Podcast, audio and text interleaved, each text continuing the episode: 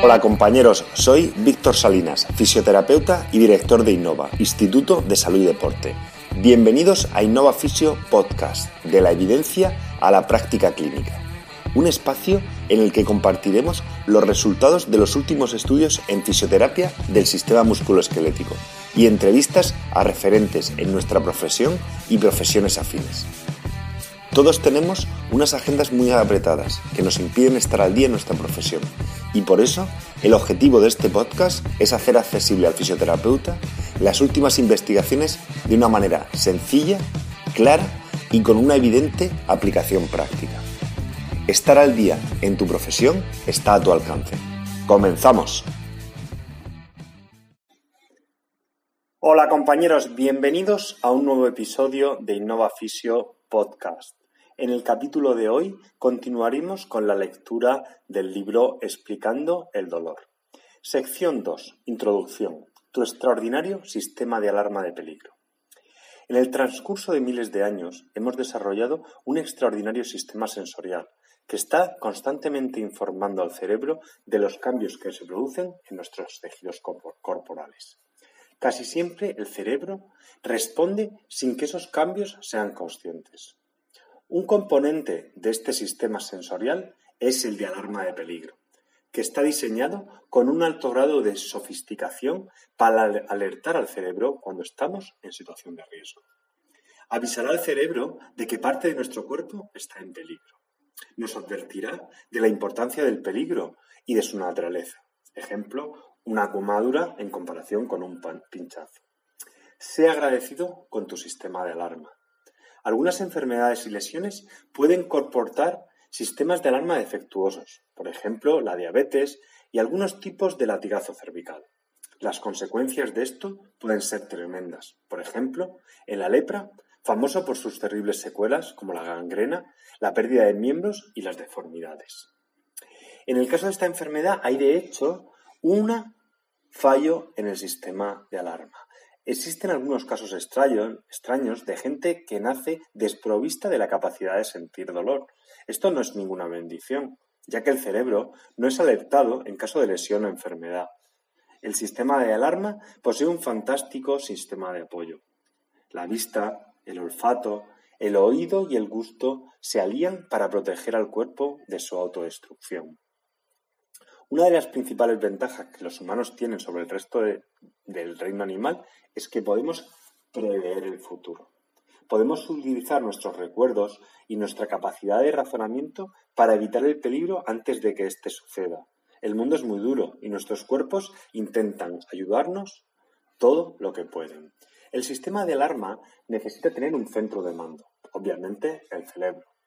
De la misma forma que tus posesiones más valiosas están guardadas preferentemente dentro de una caja fuerte con un relleno acolchado, el centro de mando del sistema de alarma se coloca en el lugar más seguro que el cuerpo puede encontrar, en la caja de seguridad ósea del cráneo. Los del cráneo son nuestros huesos más duros y protege y está protegido en un entorno amortiguado hidráulicamente. Existen otros centros de mando secundarios, que también están alojados en zonas vertebralmente o razonablemente seguras, como son los huesos de las vértebras. En esta imagen, un corte de papel ha dañado algunos tejidos de la piel y han sonado algunos timbres del alma. Pero esto es algo más complejo. Las señales de alarma que suenan no necesariamente significarán que habrá dolor. Si colocas tu mano sobre una superficie caliente, el aumento de la temperatura activará unas pocas alarmas y algunos mensajes de peligro inminentemente serán enviados desde la piel de tu mano hacia el cerebro. El proceso que puede finalmente convertir estos mensajes de peligro en dolor es bastante más complejo. En la siguiente sección echaremos un vistazo con el microscopio a este extraordinario sistema de alarma que tenemos todos. Una mirada más cercana a las señales de alarma. Unos pequeños periodistas husmeando pueden activar el dispositivo de alarma. Diseminados por todo tu cuerpo hay millones de sensores que pueden ser comparados a reporteros que están constantemente inspeccionando áreas del mismo para detectar algún tipo de actividad. Estos sensores se encuentran en las paredes y en las terminaciones de las neuronas y tienen la capacidad de transportar información hasta la médula espinal. Los sensores pueden estar bastante especializados. Algunos reaccionan a fuerzas mecánicas, como un pinchazo, a la presión, otros reaccionan a cambios de temperatura, tanto calor como frío, otros reaccionan a la presencia de cambios químicos, tanto fuera del, cuerpo, como ortigas, alérgenos, como del interior del cuerpo, sustancias químicas liberadas eh, por las propias células o transportadas por los fluidos corporales, como podría ser el ácido láctico. Cuando los sensores reaccionan a un estímulo, como un ácido o un pellizco, se abren de forma que partículas cargadas positivamente del exterior de la neurona entran rápidamente en ella y se desencadena lo que llamamos como impulso eléctrico. Estas neuronas, junto con los sensores de tus ojos, especializados para reaccionar a la luz, de los oídos, especializados para reaccionar a las ondas sonoras, y de la nariz, especializados en reaccionar para sustancias químicas, son tu primera protección contra un daño potencial. A tu cerebro se le avisará de los estímulos más peligrosos y si un tipo de sensor falla, otro se pondrá en su lugar. Así como los sensores están especializados, las neuronas en las que estos se alojan también pueden estar especializadas. Por ejemplo, en algunas neuronas los impulsos eléctricos viajan a 150 km por hora, mientras que en otras viajan tan solo a un km por hora. Esta especialización implica que la información que las neuronas transmiten al sistema nervioso central es bastante limitada. Por ejemplo, la médula espinal recibe la información aumento de temperatura en mi área o aumento del nivel de acidez en mi área. Peligro en mi área.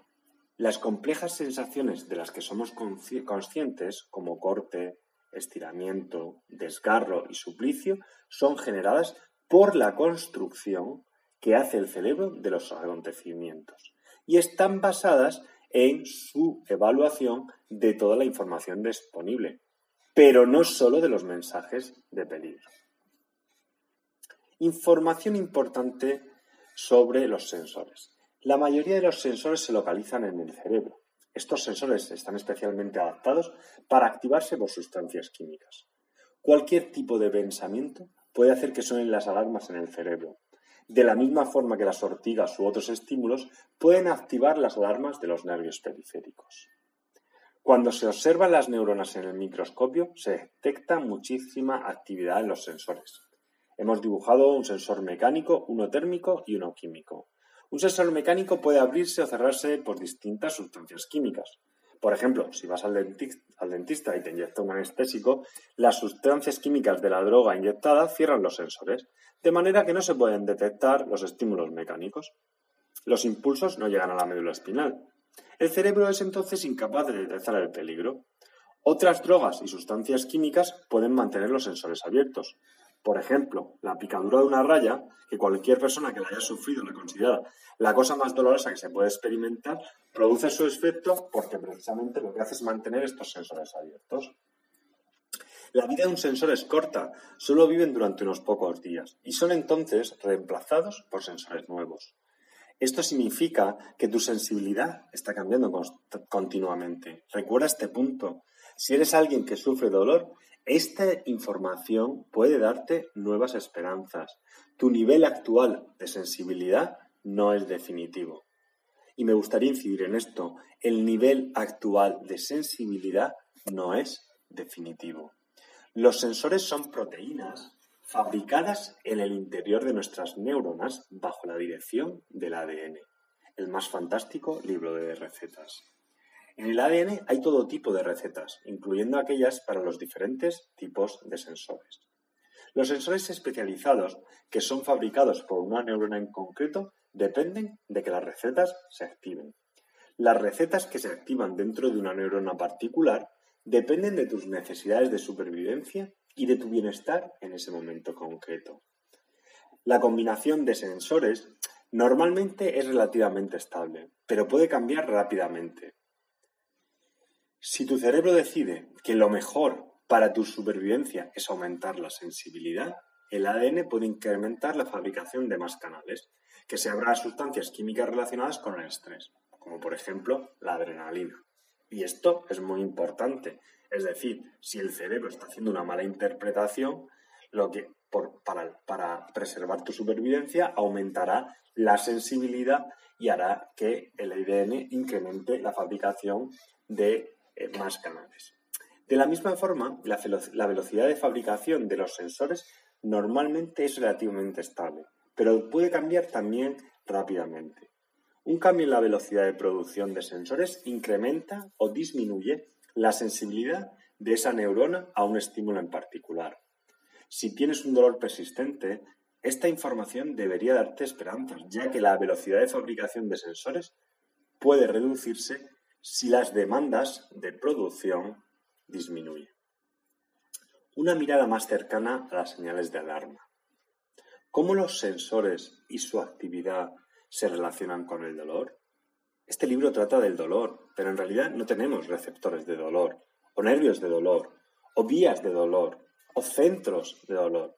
Sin embargo, existen algunas neuronas en tus tejidos que responden a cualquier tipo de estímulo, si estos estímulos son suficientemente peligrosos para el tejido. La activación de estas neuronas especiales manda una señal de alarma prioritaria a la médula espinal, la cual puede, a su vez, ser enviada al cerebro. Este tipo de actividad en estos nervios se denomina nocicepción, que literalmente significa captación de peligro, que no dolor. Todos nosotros tenemos nocicepción actuando prácticamente todo el tiempo. Sin embargo, solo en algunas ocasiones esta nocicepción va a conducir finalmente al dolor. La nocicepción es el más común de los requisitos necesarios para provocar dolor, pero no es el único. Por ejemplo, algunos pensamientos pueden activar las señales de alarma directamente en tu cerebro, sin que se dé absoluto la nocicepción. Recuerda, la, la nocicepción no es ni suficiente ni necesaria para provocar el dolor. Distintos sensores están alojados en la membrana de una neurona. Si un sensor está abierto, los iones fluyen por él. Muchos sensores están diseñados para abrirse en respuesta a un estímulo específico. El sensor mecánico, obviamente, se abre a fuerzas mecánicas, el químico o el A a respuestas de acidificación, el T en relación a cambios de temperatura. Si hay suficientes sensores abiertos, los iones positivos entran en la neurona y mandan un mensaje de peligro a la médula espinal. Enviando mensajes. Una cantidad crítica de sensores abiertos iniciarán la respuesta. Las neuronas son excitables eléctricamente. Cada vez que un sensor se abre y las partículas cargadas positiva entran rápidamente, la neurona se hace un poco más excitable. Cuanto más sensores se abren y la excitación dentro de la neurona alcanza un punto crítico, se desencadena una rápida onda de, corriente eléctrica que viaja a través de la neurona. Esto se denomina pico impulso o, como se conoce científicamente, un potencial de acción. Los potenciales de acción son el modo como los nervios transmiten mensajes. Un potencial de acción es un único mensaje.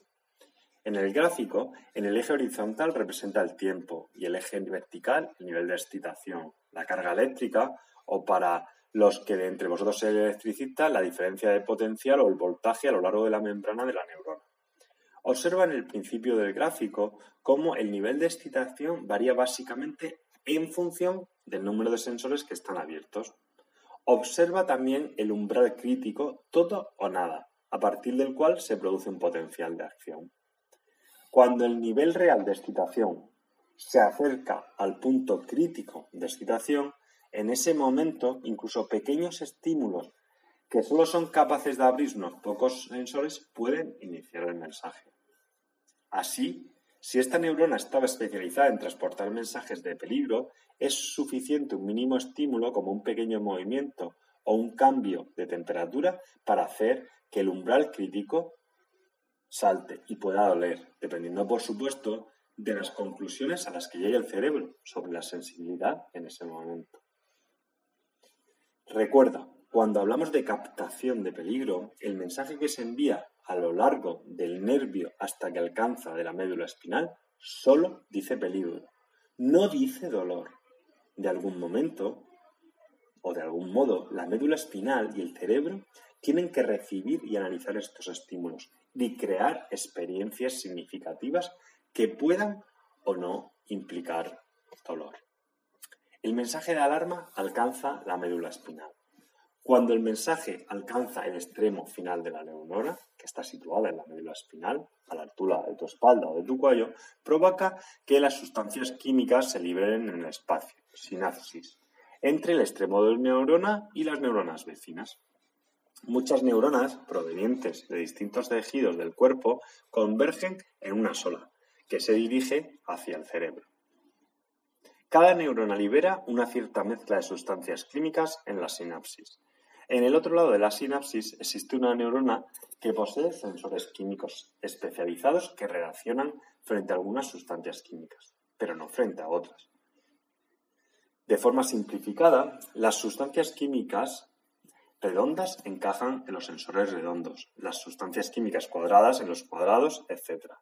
Si encajan, abren los sensores. Este fenómeno se llama el principio de la cerradura y la llave.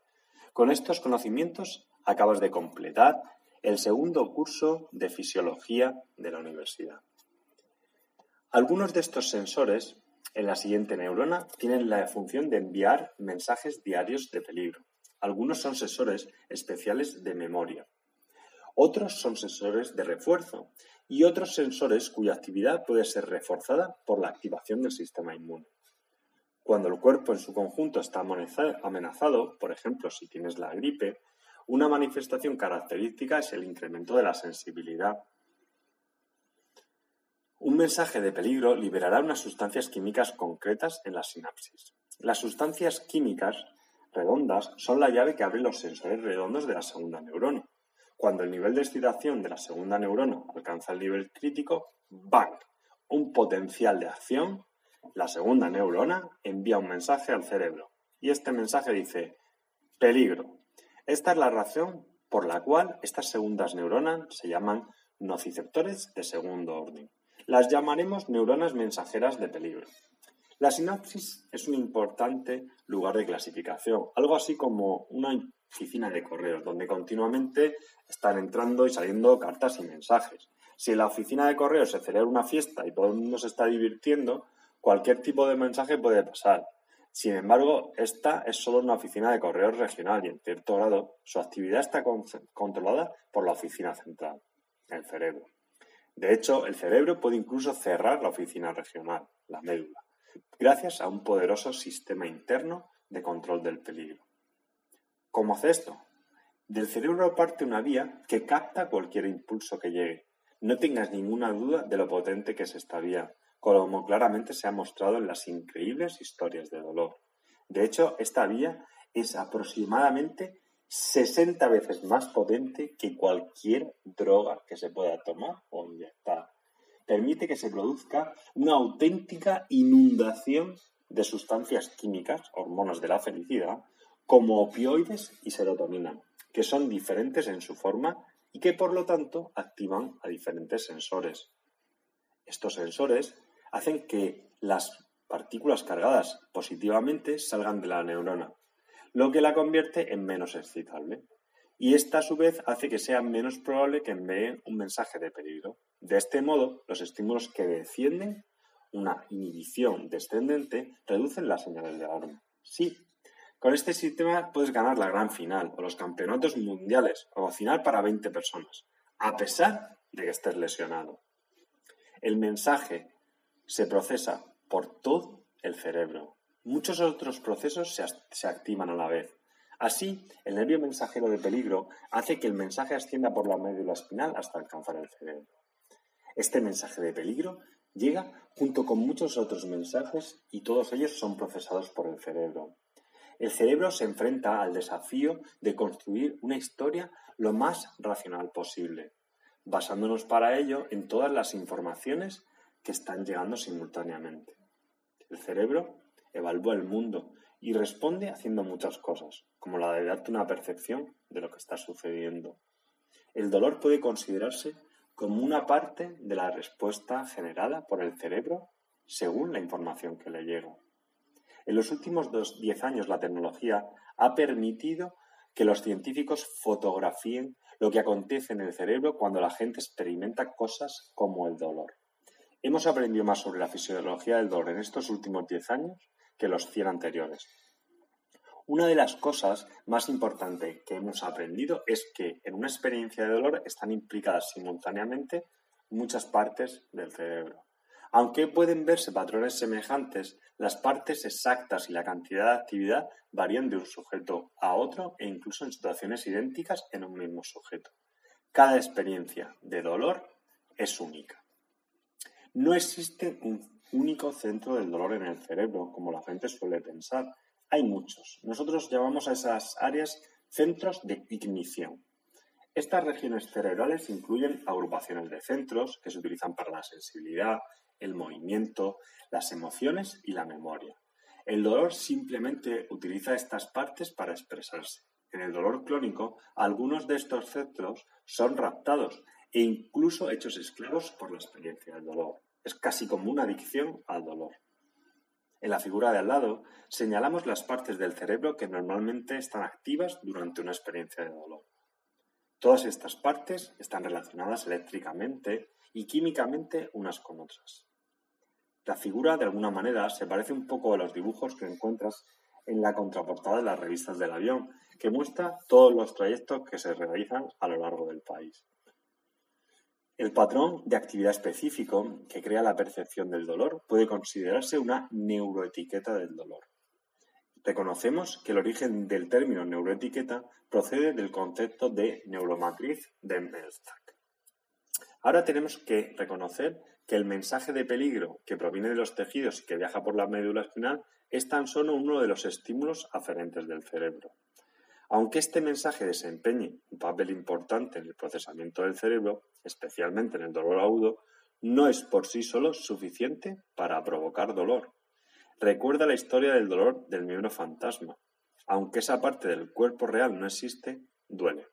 Los estudios de imagen cerebral muestran actividad en estas mismas áreas cerebrales, incluyendo el cuerpo virtual.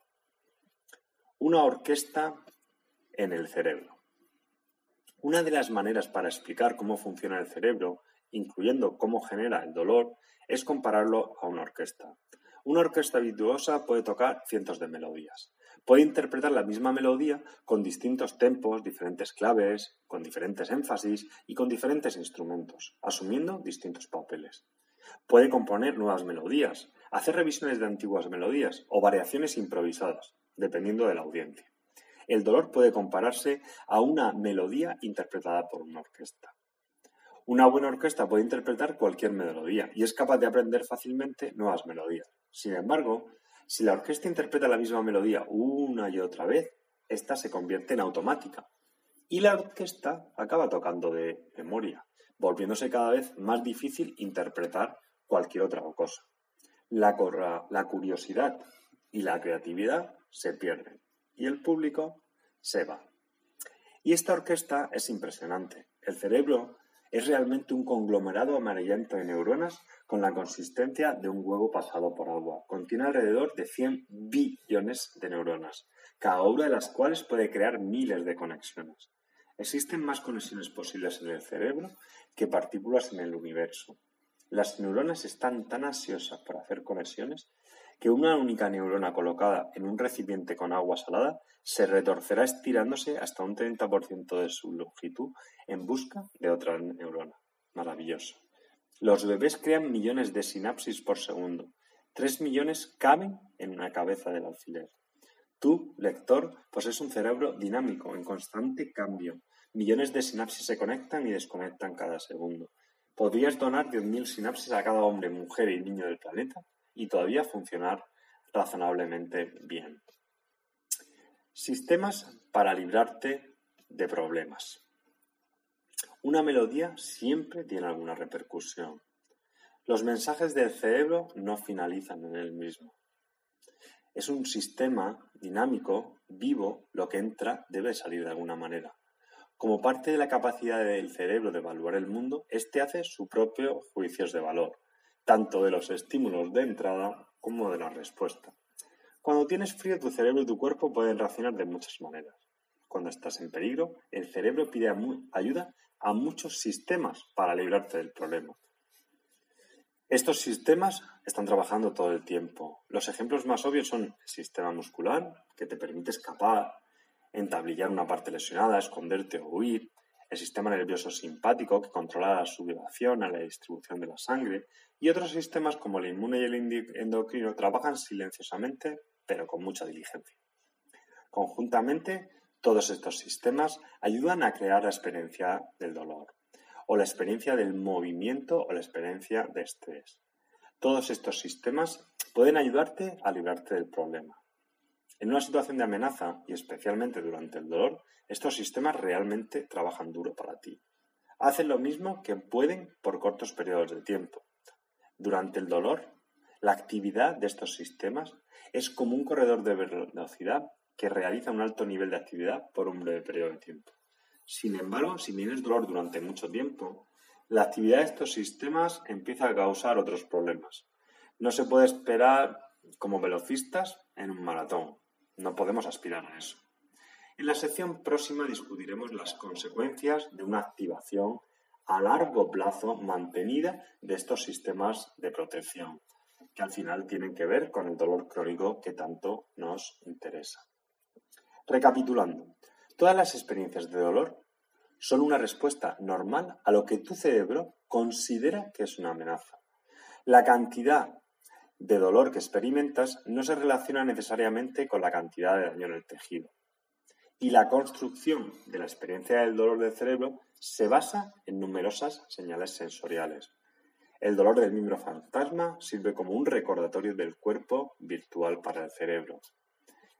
Y siguiendo con la recapitulación de este capítulo, los sensores de peligro están diseminados por todo el cuerpo. Cuando el nivel de excitación en una neurona alcanza el punto crítico, se envía un mensaje a la médula espinal. Y cuando un mensaje de peligro alcanza la médula espinal, provoca la liberación de sustancias químicas excitadoras en la sinapsis. Los sensores en la neurona mensajera de peligro se activan por estas sustancias químicas excitadoras y cuando el nivel de excitación de la neurona mensajera de peligro alcanza el nivel crítico, un mensaje de peligro se manda al cerebro. El mensaje es procesado por todo el cerebro y si el cerebro concluye que estás en peligro y que es necesario que hagas algo, provocará dolor. El cerebro activa distintos sistemas que funcionan conjuntamente para librarte del peligro. Espero que os haya gustado y nos vemos la semana siguiente con un próximo episodio. Un saludo. Si te ha gustado el podcast, suscríbete en la app o plataforma que utilices normalmente para escuchar tus podcasts. Te agradezco dejes una review, una valoración o un comentario con tu opinión. Cualquier crítica constructiva, sugerencia o idea para mejorar serán bienvenidas.